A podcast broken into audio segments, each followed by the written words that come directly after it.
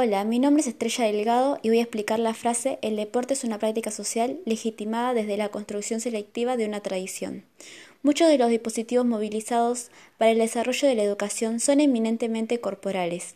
La definición de espacios propios, de tiempos demarcados, de actitudes tales como caminar, escribir, sentarse o quedarse en silencio, denotan una manera particular de instruir el cuerpo, que a su vez implica formas específicas de sensibilidad.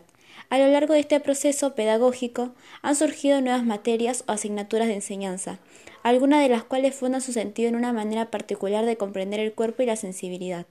En otras palabras, el nacimiento del currículo moderno procuró educar los cuerpos y la sensibilidad de distintas maneras y a través de diversas asignaturas más allá de la educación física.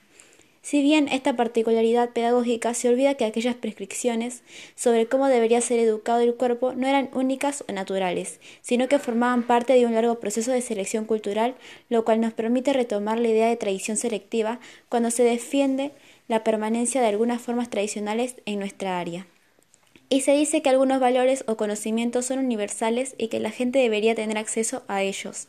Casi siempre se olvida preguntar quién ha definido a lo largo de la historia la validez estos saberes, conocimientos o valores si seguimos desarrollando formas de educación física basadas en la competencia, en la clasificación o en la jerarquía. Entonces estamos siendo partícipes de, de un mundo de exclusión destinados solo para algunos y no para todos.